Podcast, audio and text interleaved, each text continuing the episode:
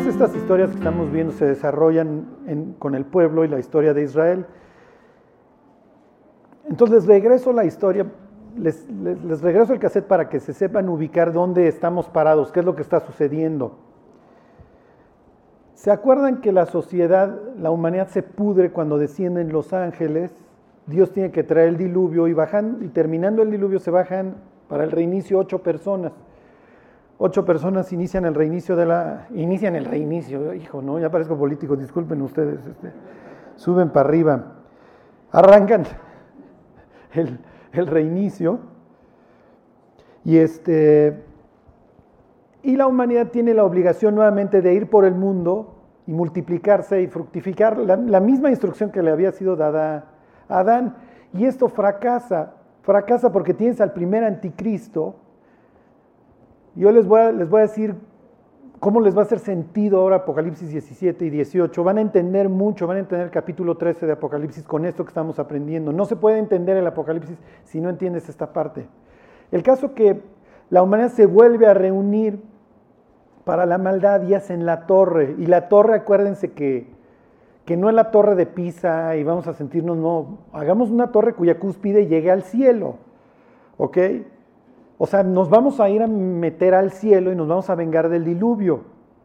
Esa es la idea, o sea, hay una venganza implicada. Y vamos a usar ladrillo en vez de los materiales anteriores por si nos vuelve a llover. O sea, está todo, ¿Por qué la Biblia escribe las historias bien cortitas? O sea, la historia de la Torre de Babel han de ser 10, 12 versículos en el capítulo 11 del Génesis, porque le está hablando a un público que lo entiende, nosotros no, por eso nos cuesta trabajo, necesitamos que nos llenen todos los huecos para saber qué está pasando. Imagínense que yo le, digo a un francés, no, no, tú estás peor que Duarte, ustedes lo entenderían, ¿sí me explico? Pero el francés yo le tengo que explicar el estado de Veracruz, y ¿sí me explico? O sea, tendría que entrar a muchos detalles. Si yo le digo a un mexicano, estás peor que Duarte, en una sola frase yo le dije muchas cosas. Así son las historias bíblicas, por eso, ay, hicieron una torre, pues no entiendo nada, no sé qué esté pasando. Cuando rellenas los huecos, dices, ok, ya sé lo que está pasando. Ya den de cuenta que el diablo logró lo que quiere, que es un imperio mundial. ¿Ok? ¿Qué es lo que quieren los asirios? Exactamente lo mismo, un imperio mundial. Ahorita lo vemos cómo lo, intentaron lograr los asirios, pero lo mismo que luego intentaron hacer los persas, los griegos y los romanos. Lo mismo que hoy está sucediendo, un imperio global. Y a los brutines que se ponen altaneros, tipo los chinos o los coreanos del norte, no te la vas a acabar, mi cuate. Aparte, yo voy a decir que tú eres el feo, el villano. En que yo controlo los medios y el que controla los medios controla la verdad, porque la percepción hace la realidad. Y así eran los asirios, no, crean ustedes que los asirios no sabían menear el abanico de la propaganda. Lo vamos a ver cuando venga la invasión de Jerusalén. El caso es que hagan de cuenta que cuando Dios les confunde las lenguas, le retarda al diablo su proyecto de hacer un gobierno mundial, porque ahora nadie se entiende y viene la dispersión. El diablo lleva desde entonces volviéndolo a intentar. Y hoy, bueno, el Facebook, el Instagram, todo esto se lo ha hecho súper fácil. Ok, viene este imperio mundial y de una de las grandes ciudades de este imperio, que se llama Ur, manda a llamar a Abraham. Y de ahí va a venir el pueblo de Israel. ¿Y por qué elige a Israel? Porque ve en Abraham un buen corazón, entonces lo llama. Piensen en que ustedes son una familia muy pequeña, Pertenecer a un clan grande te daba muchas opciones para tener muchas mujeres, para tener mucha descendencia. Piensen en una época en donde la gente vivía, el 10% llegaba a los 50 años. La mitad de las personas no llegaba a los 5 años. Por eso es que la mujer ve la fertilidad como algo básico, porque implica la supervivencia del clan. ¿Sí se entiende? Y si tienes 10 hijos, en el camino vas a perder unos 5 o 6, pero igual te quedan 4. Cuando la Biblia dice que Jacob tuvo 12, te está hablando de una fertilidad inusitada. Cuando te dice que Lea tuvo 7, siete hijos, esto es lo que te está gritando el autor, es que es una mujer bendecida. La más bendecida de toda la Biblia. La segunda, aunque ustedes no lo crean, la segunda más, mujer más fértil en la Biblia es Ana, la que no tenía hijos. ¿Se acuerdan? La mamá de Samuel. Cómo Dios así abre las ventanas del cielo y órale, te colmo de bendición porque me buscaste. Bueno, pero imagínense que está Abraham y Abraham con quién se casa? Con Sara. ¿Y qué es Sara de él?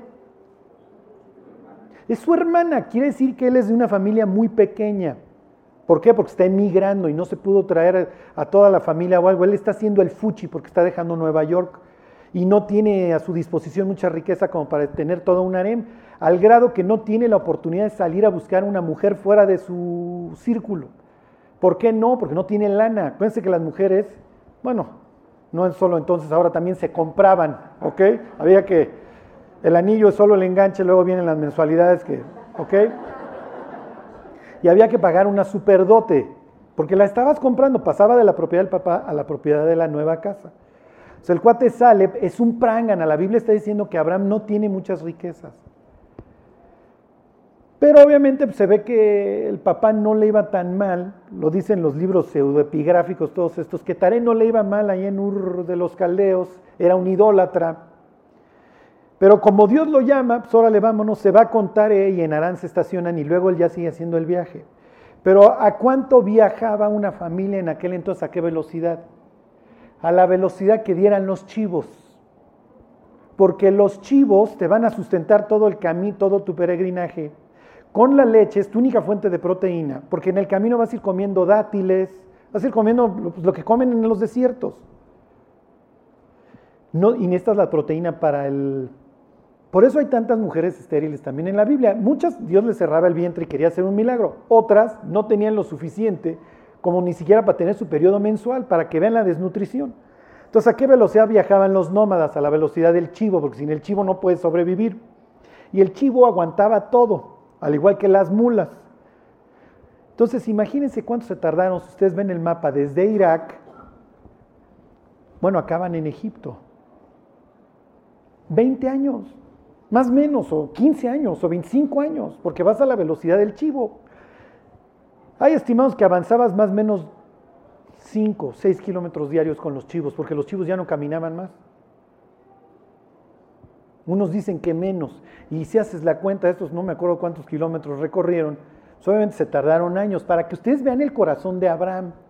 Salemos las historias y Dios llamó a Abraham y en Hebreos 11 decimos y, y salió sin saber a dónde iba, qué gran fe. Y Abraham diría, no creas que por fe un día me subí a business y me fui a París, ¿eh? o sea, no. O sea, Dios me llamó de Nueva York de aquel entonces, yo vivía bajo Nimrod, o sea, eran, vivíamos, hace cuenta que vives así en el meritito imperio en Estados Unidos, en una zona buena, en Seattle, en Nueva York, en Atlanta, una ciudad buena, y de repente Dios te dice, agarra tus triques y ponte a caminar a Mérida. Esa es para que ustedes vean la fe de este tipo. O sea, cuando tú la pones ya en el contexto, el cual se avienta 20 años caminando, que es que a la tierra que Dios le dio, imagínense por todos los pueblos donde va pasando es muy probable que se vaya empleando en los pueblos, porque el hecho de que esté casado con su hermana te dice que es un tipo que no tiene para una dote. Entonces el cuate viene, camine, camine, camine, se va empleando, pues va, va cuidando de sus chivos. ¿Qué está pensando Sara? Cuando nosotros pensamos en Sara, piensas en una anciana, porque parió cuando tiene 90 años. Sí, pero a Sara la casaron cuando tiene 14. A esa edad las casaban. Entonces piensa en una escuincla imberbe de 13, 14 años, que un día llega su marido, que es su medio hermano, y le dice, nos vamos a ir a caminar hasta... Y ahí va la otra, pues, pastoreando chivos y lo que sea, y finalmente llegan hasta acá y se establecen. Cuando llegan hay una hambruna. Y si la pobre chava ya estaba desnutrida, pues ahora le ponte a caminar y nos vamos para Egipto. Y luego atraviesan el desierto para llegar a Egipto. Un desierto espantoso, pura piedra lo que hay. Bueno, llegan allá, esto es un desastre porque pues sí que eres mi hermana y pues sí lo es, pero pero la entrega ahí como, no, no, yo esta chava ni la conozco, es mi hermana. ¿Qué pasó, faraón, cuñado? ¿Cómo estás? Este, y Sara sí, oye, ¿qué estás haciendo? No? Salen de ahí, Dios los protege, regresan. Llevan años caminando. Lo único que se han dedicado es a caminar estos pobres cuates. Entonces, cuando ustedes lean que Abraham era el amigo de Dios y Abraham le creyó a Dios, Sí le creyó. Y le creyó con creces porque se salió del, mundo, del imperio a una tierra desértica. Ahí Dios le dice, a través de tus de tu simiente va a continuar esto, ok, se establecen ahí. Su nieto, ¿se acuerdan? Bueno, su bisnieto José acaba en Egipto. Y entonces viene la hambruna y se van a Egipto, sí, pero esa no es la tierra que yo les di, muchachos. Ustedes, a través de ustedes yo voy a traer al Mesías, entonces regresense, pues no nos regresamos, nos quedamos, aquí está padrísimo Egipto. Bueno, pues quédense y así les va a ir, regresan 400 años después, se establecen y se acuerdan, el libro de jueces presenta la conquista. Bueno, el libro de Josué, la conquista bajo Josué como un éxito a medias, dejan muchos pueblos y luego viene la monarquía y la monarquía es un desastre. ¿Se acuerdan? Viene Saúl, que más o menos le da unidad al país, esto es un desastre. Muere Saúl y asciende al trono David y David es el tipazo. Entonces le da unidad al país. Se los comento para que ustedes vean cómo cuando lean la conquista, no vayan a pensar que ya Israel es un país con, con mucha identidad nacional. Los une su pacto con Dios y su devoción a un mismo, a un mismo creador, pero los clanes son los clanes. O sea, piensen en sus primos. Sus primos son sus primos y ellos andan por allá en sus negocios, lo que sea, y cada quien anda en su changarro, ¿sí me explico? Pero no es de que todos nos juntemos todas las semanas a celebrar y a festejar. Así eran los israelitas. Tú eres de ese clan, yo soy de este. Y sí tenemos la sangre en común y tenemos proyecto en común. El que le da la cohesión y la unidad al país es David. Y bajo David ya hay como, si ustedes quieren, ya hay un país o empieza a haber aunque tú eres de Efraín y tú de Manasés y yo soy de Judá y de estos de Benjamín, ya nos empezamos a volver un mismo reino.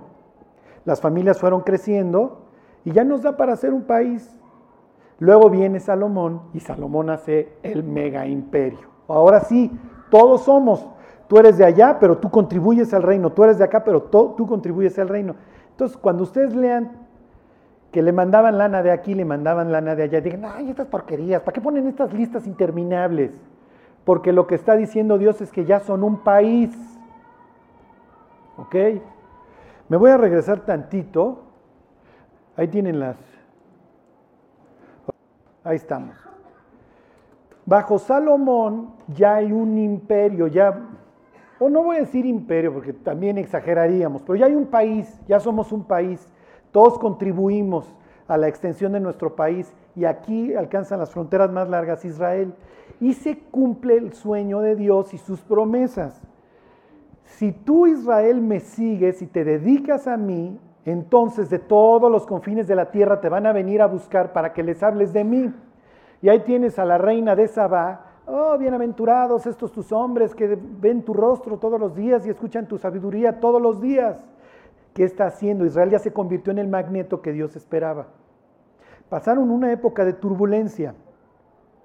¿Ok?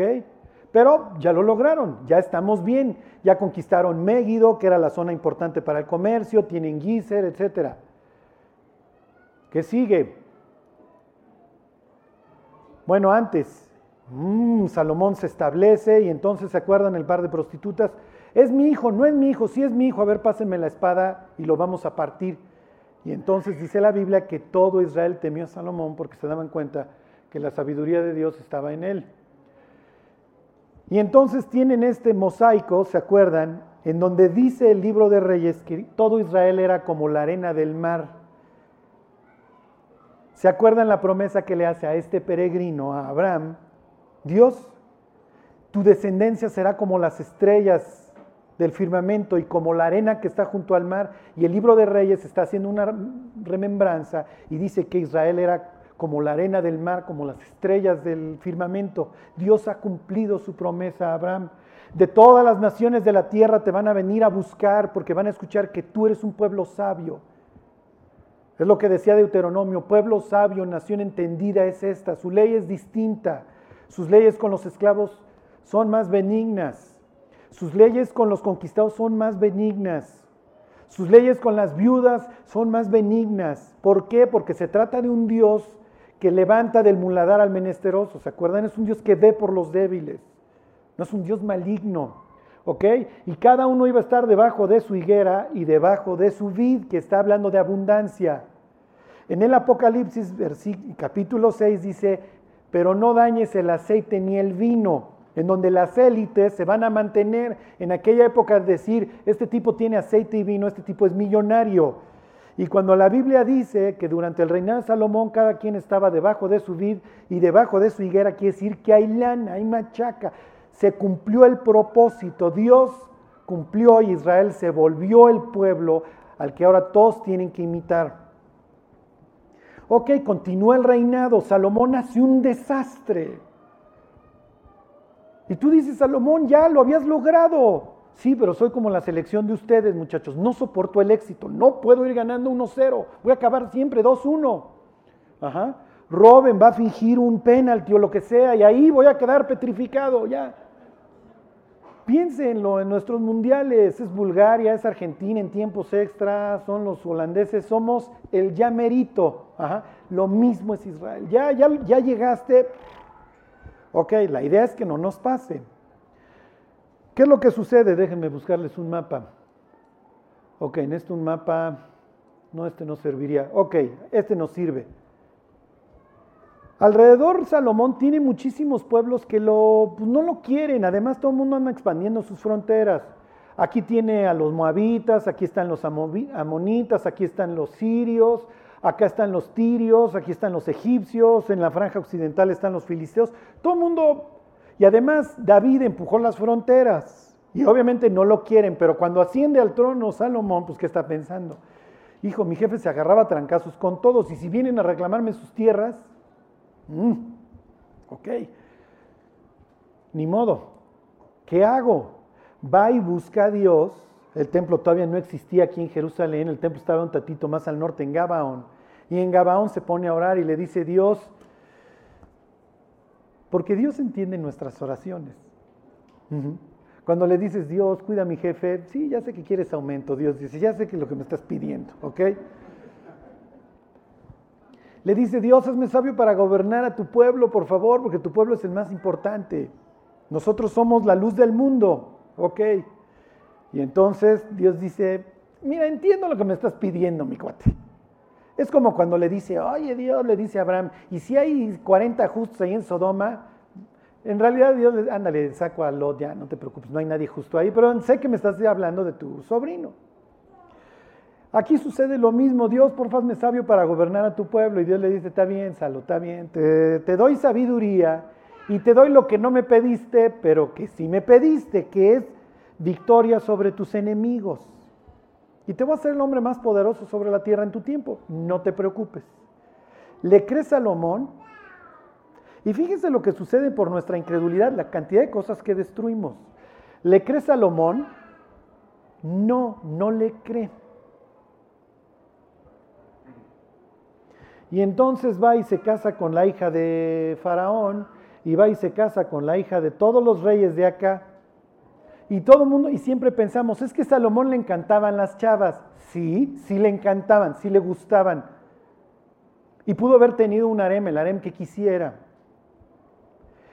Pero la idea, Dios le prohibía tener harem.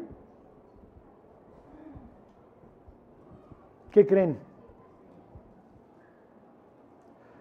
¿No? ¿Quién dice que sí? Sálganse, por favor. No, no se salgan.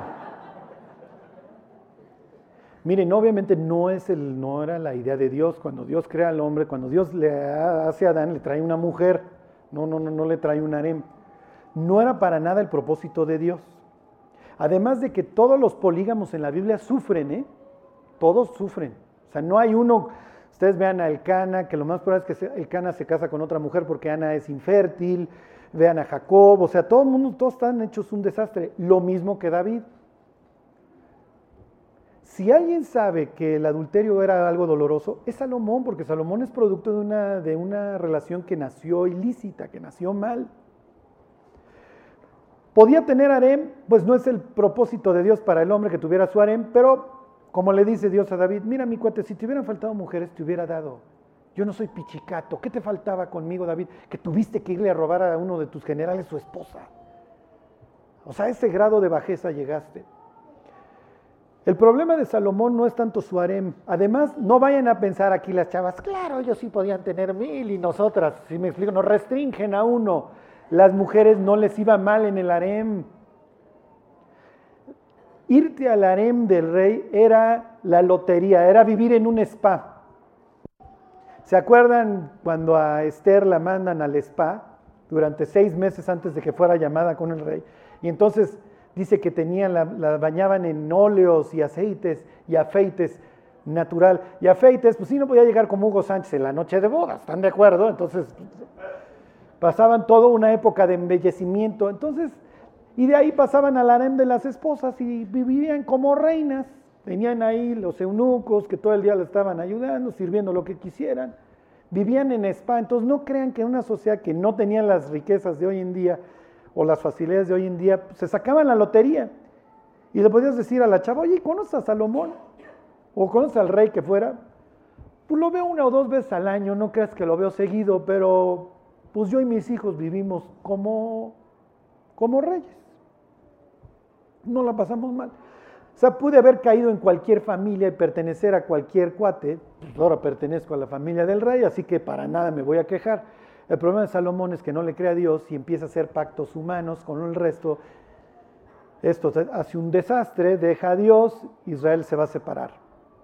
Israel se separa en el reino del norte y el reino del sur, lo que estamos viendo es la supervivencia, literalmente supervivencia de un reino del sur ya muy menoscabado y un reino del norte que está a punto de ser destruido. Toda la franja del norte, acá lo que es Galilea, ya fue arrasado por Tiglat-Pileser. Esta parte es tributaria, durísimo, y está a punto de ser destruida. Y aquí toda esta franja ya la conquistó también este Tiglat-Pileser. La franja occidental ya es Asiria. Israel está hecho pedazos para que me entiendan. Y queda una parte chiquita del sur y una parte chiquita del norte. Y la pregunta es, ¿cómo llegamos ahí? ¿Dónde dimos la vuelta equivocada? Y la vuelta equivocada la dieron con Salomón. Ahora piensen en su vida. ¿Dónde di la vuelta equivocada? ¿Dónde ¿Dónde di esa que me trajo tantas consecuencias malas? Porque Ezequías lo que ahorita está haciendo es apuntalar un reino que se está viniendo abajo.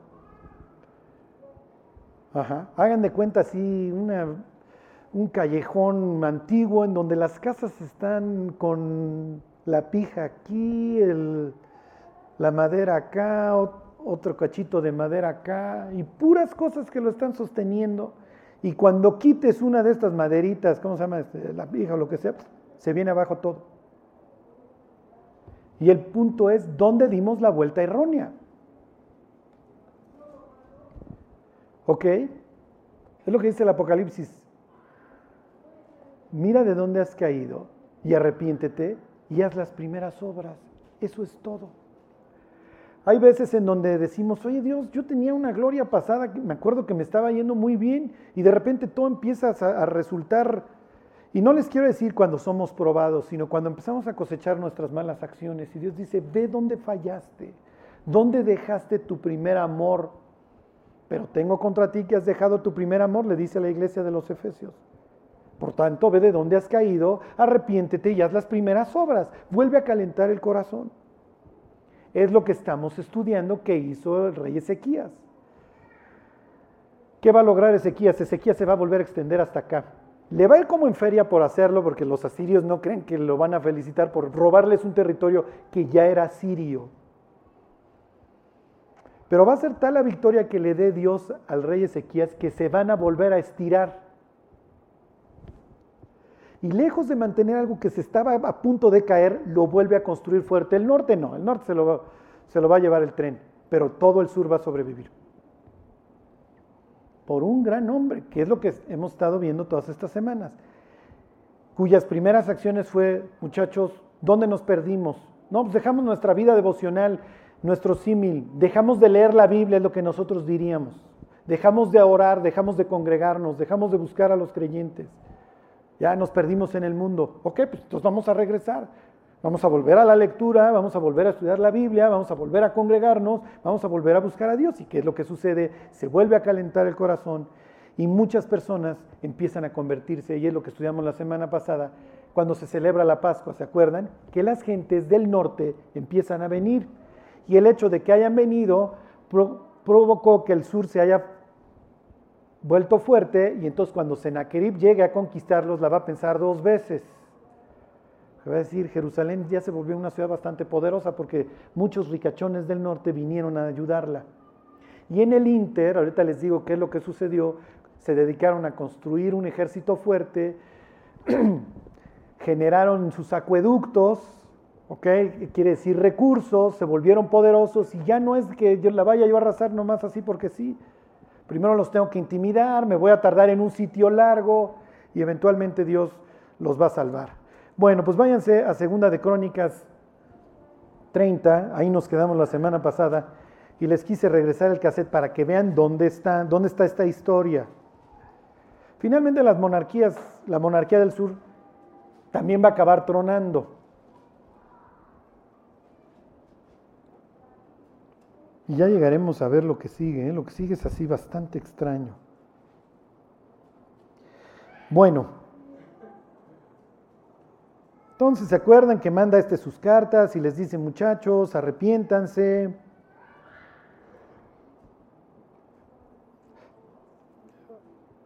Se los lee desde el 9. Esta es parte de la carta. Porque si os volviereis a Jehová, vuestros hermanos y vuestros hijos hallarán misericordia delante de los que los tienen cautivos, y volverán a esta tierra porque Jehová vuestro Dios es clemente y misericordioso, y no apartará de vosotros, y no se apartará de vosotros, de vosotros su rostro, si vosotros os volviereis a él.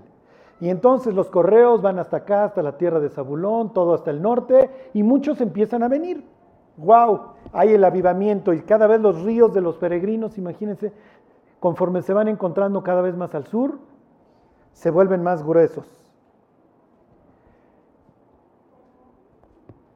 Versículo 11. Con todo eso, algunos hombres de Aser, Aser es esta, es esta zona, ok, fíjense hasta el, nor, hasta el noroccidente, de Manasés y de Zabulón se humillaron y vinieron a Jerusalén.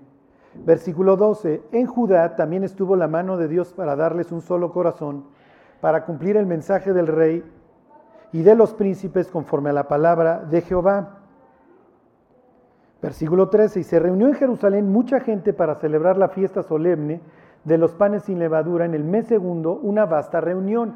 La fiesta tuvo que haber tenido lugar en el mes uno, pero como en el mes uno ni vinieron ni los que estaban estaban todos inmundos, lo pasamos al mes dos. ¿Se acuerdan que la historia habla de la segunda oportunidad? Dios es un Dios de segundas oportunidades. Sí, ya la regaste, pero no estás más allá del bien y del mal. La gracia de Dios puede alcanzar a cualquier persona en cualquier instancia. Ok, versículo 12. En Judá también estuvo la mano de Dios para darles un solo corazón. Ah, no, esto ya se los leí. Perdón, versículo 14. Y levantándose, quitaron los altares que había en Jerusalén, quitaron también todos los altares de incienso y los echaron al torrente de Cedrón. Entonces, versículo 15, celebraron la Pascua. Aquí viene lo más importante de toda la historia, y este es el centro de toda la historia. Se los cuento, a ver, Juanito, regrésame el mapa. No se tienen que aprender los nombres, pero les ayudaría para que supieran más o menos cómo fue la historia. Hay una T y tres S, que vean cómo mi, mi complejo de profesor no, no se me puede quitar. Ok, hay una T y tres S, ¿se pueden recordar de eso? Ok. El que conquista el norte se llama Tiglat Pileser y luego van a venir tres S. Salmanazar, que va a arrasar lo que queda de acá, y Sargon. Y luego viene la tercera S que es Sennacherib, que conquista todo esto, o bueno, mantiene todas estas posesiones y luego se va sobre Jerusalén. Ahorita estamos en la época de Tiglat-Pileser y de Salmanásar a punto. Salmanásar está a punto de arrasar. Sucede que cuando muere Salmanásar y asciende al trono Sargon, hay toda una revuelta de todos estos, de los pueblos alrededor. Cada vez que se moría uno de estos emperadores asirios, había revuelta. Y cuando se muera Sargon y venga su hijo Sennacherib, vuelve a haber una revuelta. Y lo que hace, bien o mal, como poli, se los voy a dejar a su criterio, bien o mal este Ezequías, cuando muere Sargon y asciende al trono Sennacherib, Ezequías va y conquista estos reinos que estaban bajo poder asirio, porque los babilonios se levantan también en ese inter. Aprovecharon que había convulsiones por el nuevo rey, si se entiende. Entre monarcas, muchos pueblos, muchos pueblos se levantaron, entre ellos los de acá, los babilonios, etc. ¿Hizo bien o hizo mal este, Ezequías en levantarse cuando ve una chance? Luego les digo unos versículos que parece que dicen que hizo bien y otros que dicen que parece que hizo mal. ¿Ok? Piensen que cuando al reino del norte se lo está llevando el tren, los del sur están, saben que tarde o temprano las aspiraciones asirias van a venir contra ellos. Y tú dices, cuando veas las barbas de tu vecino cortar, pon las tuyas a remojar. Y si hay un imperio que no quiere caer ante los asirios, que es un imperio así, vamos a decir, de renombre, de, pues de muchos siglos, son los egipcios. Y los egipcios le hacen oclayos a los judíos, a estos, y les dicen, aguanta pie firme, yo te ayudo para que nunca lleguen acá. Entonces nos ayudamos mutuamente, a ti no te arrasan, a mí tampoco, y pues cuando los asirios quieran seguir expandiéndose, que lleguen hasta acá, pero ya no más. Piensen que don Donald Trump dice, voy a hacer el muro, pero ya olvídense, como son bien mal portados, ustedes quedan certificados y lo voy a hacer a nivel de Jalisco. Y entonces Donald hace su muro, pero lo hace hasta Jalisco. ¿Y qué dirían todos los del sur? Pues vámonos para arriba y nos volvemos gringos, ¿ok? Bueno, pero no, no, no si te vas para arriba te masacran. Y entonces los chilangos estaríamos pensando todo el tiempo, oye, y cuando quieras seguir avanzando hacia el sur, ¿qué hacemos? Y entonces todo lo que es Sudamérica hace una coalición y le dicen a los mexicanos que quedan, oigan, vamos a unirnos todos y luchamos contra la expansión yanqui. Y diríamos, eso era hace dos siglos, muchachos, pero bueno. Y luchamos contra la expansión yanqui. Ok. Y empezarían las discusiones entre nosotros. Oye, ¿seguimos pagando el tributo al yanqui? ¿O sí le dejamos de pagar y usamos esa lana para nuestro ejército y nos unimos con los del sur? ¿Entienden las discusiones que ellos tenían? Y entonces, por un lado, les voy a decir cuáles eran los dos partidos políticos que había en Israel en aquella época unos a los que llaman los egiptófilos, los que dicen, vamos a unirnos con Egipto. Y los que dicen, no, vamos a, no, no vayamos con Egipto, vamos a unirnos a Dios y Dios nos va a salvar.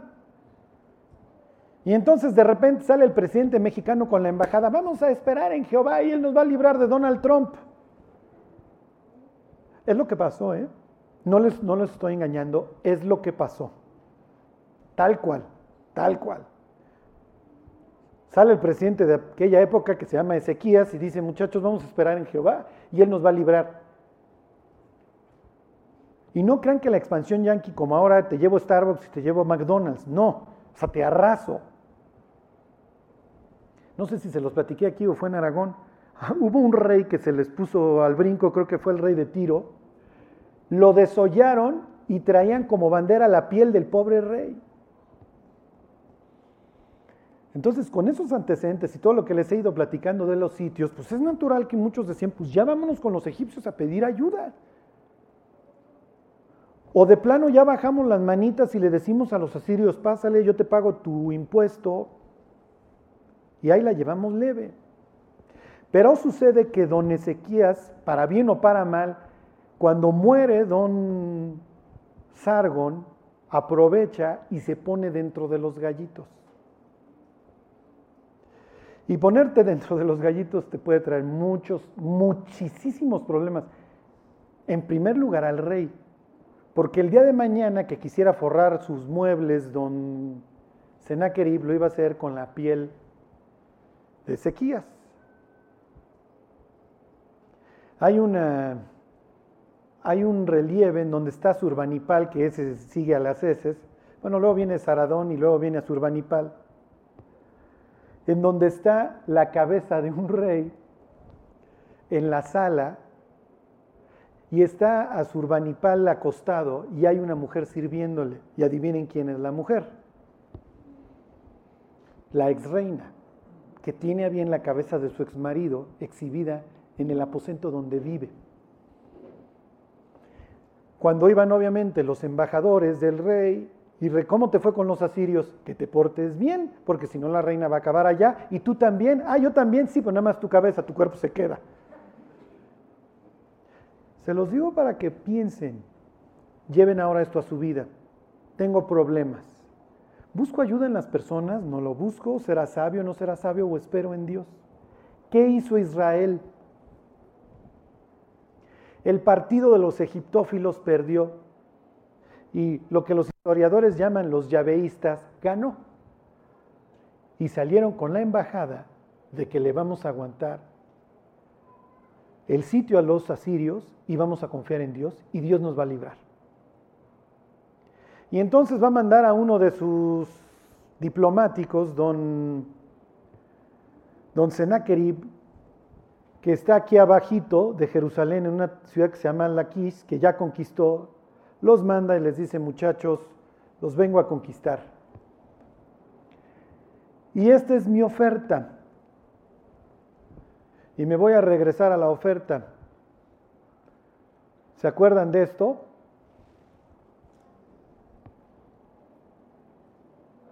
les dice, esto lo había dicho hacía unos siglos, este, hacía unos años, perdón, este Miqueas, que Israel iba a vivir cada uno debajo de su higuera y debajo de su vid. Y les dice Senaquerib, no se metan en problemas. Vengan a mi tierra, acepten la deportación, dejen la tierra de Israel y viva cada uno donde debajo de su vid y debajo de su higuera. Vengan al imperio, vengan al progreso disfruten de la paz a Siria, les va a ir bien, somos el imperio, aquí hay lana. Dejen la tierra de Israel y acepten ya el yugo nuestro, les va a ir mejor. Cuando está diciendo esto, le dicen los en el muro, porque esto ya es en el muro, esta discusión ya tiene lugar en el muro. Le dicen los embajadores hebreos, ya no hables en arameo porque aquí la gente entiende, digo, ya no hables hebreo, habla en arameo, que era la lengua que se usaba para los diplomáticos. Los asirios hablaban acadio, pero tenían en común el arameo. Y entonces le dice, bueno, el enviado de Senaquerib, el Rapsaces, mira mi cuate, no vine a hablarte a ti, vine a hablar a todos estos cuates que se van a acabar comiendo, literalmente dice el pasaje, no estoy siendo grosero, estos se van a comer su excremento y su orina, así que ya cállate. Acepten ahorita la oferta, mis cuates, y dejen estas murallas Sálganse y acepten la deportación, su ciudad va a quedar vacía, su tierra va a quedar vacía y vamos a traer gente de otros lados para que la gente pierda su identidad nacional y se vuelvan ciudadanos del mundo. ¿Y qué hizo la gente? No. No, no, no. Nos quedamos. Y si nuestras pieles acaban exhibidas en algún relieve asirio, en Nínive, nos vale Dios nos va a salvar. ¿Y por qué les he hecho todo este rollo ahorita que leímos este pasaje de que se dedican a destruir los ídolos? No los están destruyendo de dientes para afuera. Lo más increíble de esta historia, a diferencia de muchos avivamientos que hemos ido viendo, como el de Josafat, como el de Asa, es que por primera vez todo el pueblo lo compra ya no es un loco que ama a Dios, ¿lo entienden? Ya no es el rollo, ay, es que el rey se volvió fanático religioso y ahora anda con la Biblia debajo del brazo todo el día. No. Todo el pueblo se subió al avivamiento, todos. Entonces, mira, si el rey va a abrir o no va a abrir las murallas, a nosotros nos vale. Vamos a confiar en Dios. Y eso es lo importante que nuestro cristianismo no sea de... Hay unos tipos bien entregados en la iglesia, hay unos cuates que leen mucho la Biblia. No, nos subimos todos al barco. Era la única forma que la ciudad sobreviviera. Porque si en algún momento empezaban algunos a salirse, la ciudad iba a quedar totalmente debilitada y todo el mundo iba a decir, pues ni modo, pues vámonos, porque ya no vamos a aguantar el sitio todos estos años que nos vienen de sitio. Los del norte habían aguantado dos y medio. Eso es lo que yo quiero que entiendan de esta historia que los avivamientos no es de que fulano ya se puso a leer la Biblia, no, yo, yo, el avivamiento empieza por mi vida. y empiezo a buscar la unidad en mi iglesia y dejo de hablar mal de las personas de mi iglesia y del de al lado y empiezo a analizar no los pecados del de enfrente, sino los míos y empiezo a buscar a Dios y cuando veo al de al lado chafear no lo critico, me pongo a orar por él porque el día de mañana, hoy es por él, mañana va a ser por mí. ¿Lo entienden? No fue ya que Ezequías fuera un tipo muy elocuente o lo que ustedes quieran. Cuando, la, cuando Ezequías sale con la embajada de vamos a buscar a Dios, el pueblo lo meditó y dijo, vamos a buscar a Dios, porque es nuestra única forma de sobrevivir. Es de lo que va a estar hablando Isaías. Miren, con esto termino, váyanse, denle vueltas ahí a la derecha al libro de Isaías. No les voy a echar todo el capítulo 31, se los dejo de tarea y ahí lo empezamos la próxima semana. Y vemos la celebración de la Pascua y todo este rollo, porque ahí todavía tiene mucha carnita. Hoy los quería poner en perspectiva. ¿Por qué? Porque todos vamos a sufrir pruebas, todos vamos a tener problemas y todos vamos a querer darle una solución en la carne humana. Y Dios va a decir, no seas tan rápido para irte a Egipto. Los que conocen la historia, los del norte años antes habían buscado a los egipcios y esto fue un fracaso. Eso es lo peor que nosotros vemos al incrédulo hundirse en sus problemas, pero luego hacemos lo mismo que ellos. Y Dios diciendo, sales a buscar en lo mismo. Fíjense, 31. Acuérdense, Egipto simboliza el mundo.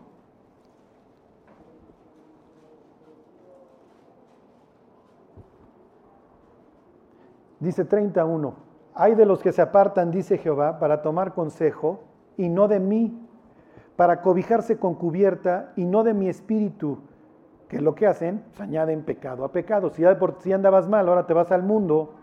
Piensen en los cristianos que buscan la bruja.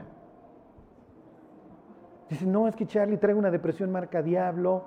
Y de repente ya no aguantan su vida porque salieron a buscar a la bruja. Ahora ya hablan varios idiomas. Pues sí, ¿cómo no vas a hablar en varios idiomas? Te trajiste a alguien de allá de la bruja.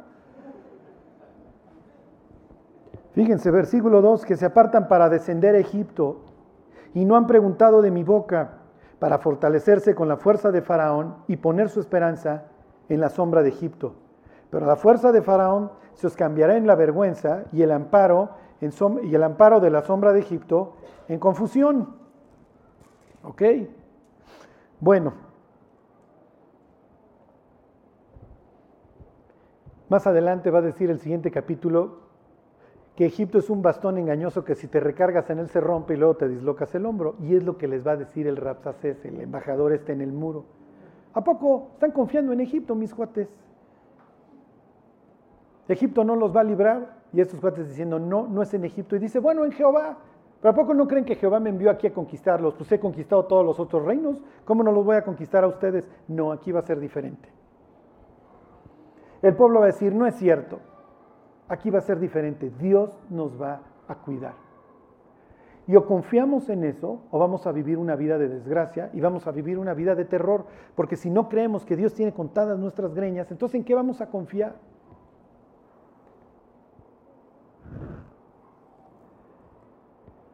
La moraleja de todo, porque ahorita vamos a ver cómo el avivamiento llegó hasta este extremo en donde, mira Dios, te entrego mi vida.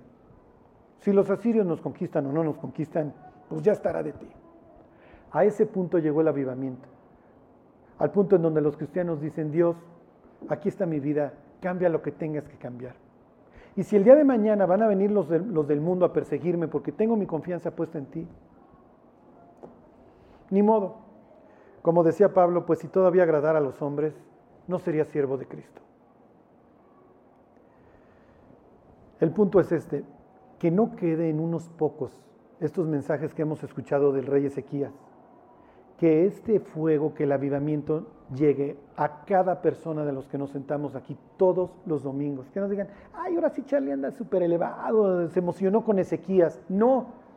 O sea, que realmente salgamos de aquí a pensar, esto no es el rollo de alguien. Esto es lo que Dios quiere para mi vida. Dios quiere que yo rompa los altares ajenos y miren, no le estoy diciendo que tiren al San Antonio. Yo espero que ya lo hayan tirado las solteras, pues que ya se hayan resignado. Ajá. El muñequito de la de la ¿cómo se llama? del pastel de muertos, pues ya, muchachos, este es que me da un chorro de suerte, mi Charlie. O sea, yo creo que tirar los ídolos es algo que ya hicimos aquí. Y a veces decimos, no, yo no adoro imágenes. Y le decimos al incrédulo, sí, pero tú adoras imágenes. Hay unas cosas peores que las imágenes y que están bien arraigadas dentro del corazón. Y por esas hay que ir ahora. Si existen los rencores, si existe todavía esta desconfianza a Dios, si pensamos que podemos ser, llevar una vida mejor que la que Dios nos ofrece, Ahí están todos esos idolazos. Y a veces el idolazo es uno mismo. Bueno, vamos a orar y vamos a pedirle a Dios una cosa, que no se queden unos pocos. Que el querer buscar a Dios todos los días sea una cuestión de cada uno de nosotros. Dios te queremos dar gracias por habernos llamado, Dios, por habernos buscado, por habernos salvado. Y Dios, si ya nos alcanzaste, que valga la pena. Pon en nuestro corazón el buscarte todos los días, Dios. Provoca en nosotros esa sed para que todos los días salgamos a buscarte con gusto. Ábrenos, Dios, el entendimiento y el corazón para que entendamos tu palabra, Dios, lo que tú nos dejaste ahí en la Biblia y que podamos comprender cuál es la esperanza a la que tú nos llamaste. Danos, Dios, un corazón dispuesto a escucharte. Bendice nuestra vida, Dios, y a la de nuestros hijos, porque tú sabes que si hoy te buscamos, más adelante nuestros hijos también te van a querer buscar, Dios. Que así sea, te lo pedimos, Dios, todo en el nombre de Jesús. Amén.